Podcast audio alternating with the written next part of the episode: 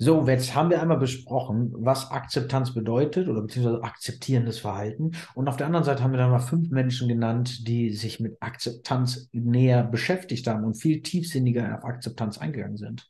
Jetzt haben wir äh, laut Schedule Plan äh, im nächsten Bereich eine Geschichte aus dem Buddhismus.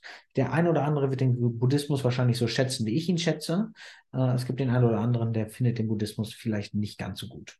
Hm, dementsprechend kann ich euch das nur anbieten. Ihr könnt natürlich auch dieses Video oder diesen Bereich des Videos wegklicken, wenn er euch nicht zusagt. Ich möchte diese Geschichte sehr gerne mit euch teilen, weil ich sie noch letztens in einem Buch gelesen habe. Ähm, ein Buch, das nennt sich Der Millionär und der Mönch. Äh, kann ich euch sehr ans Herzen legen, äh, ans, ans Herz legen, das Buch. Äh, dort geht es auch darum, dass ein Millionär ähm, 2013 für drei Wochen in Thailand im Kloster war oder in einem buddhistischen Kloster war und dort den Buddhismus kennengelernt hat und danach ähm, seine Firma verkauft hat, beziehungsweise all seine, ja, seine Besitztümer gespendet und abgegeben hat und seitdem, seit sieben Jahren, also 2020 ist das Buch rausgekommen, ähm, im Kloster lebt. Diese Geschichte muss ich leider zum Teil vorlesen, weil ich sie nicht ganz auswendig kenne. Das heißt, seht es mir nach, wenn meine Augen etwas fixiert sind, weil ich zum Teil auch die Geschichte ablese. Also, zu der Geschichte. Fangen wir einmal an.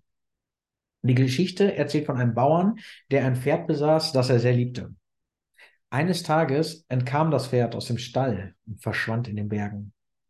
Die Nachbarn des Bauern kamen um ihm ihr Mitgefühl auszusprechen und sagten, was für ein Unglück, dein Pferd ist weg. Wie wirst du ohne es arbeiten? Der Bauer antwortete nur, wer weiß, was gut oder schlecht ist. Ein paar Tage später kehrte das Pferd des Bauern zurück und brachte eine Gruppe wilder Pferde mit sich. Die Nachbarn des Bauern kamen erneut, um ihre Glückwünsche auszusprechen und sagten, wie großartig, jetzt hast du eine ganze Herde von Pferden, du bist reich. Der Bauer antwortete nur, wer weiß, was gut oder schlecht ist. Ein paar Tage später versuchte der Sohn des Bauern, eines der wilden Pferde zu reiten und brach sich dabei das Bein. Die Nachbarn des Bauern kamen wieder und sagten, was für ein Pech, dein Sohn kann nicht mehr arbeiten. Wie werdet ihr überleben? Der Bauer antwortete nur, wer weiß, was gut oder schlecht ist. Ein paar Wochen später brach ein Krieg aus und die jungen Männer des Dorfes wurden zum Militärdienst eingezogen. Der Sohn des Bauern konnte nicht mit, weil er immer noch ein gebrochenes Bein hatte. Die Nachbarn des Bauern kamen wieder und sagten, wie gut, dass dein Sohn nicht am Krieg teilnehmen muss. Wie glücklich musst du sein. Der Bauer antwortete nur, wer weiß, was gut oder schlecht ist. Die Geschichte zeigt, dass es im Leben nicht immer klar ist, was gut oder schlecht ist und dass die Dinge kommen und gehen.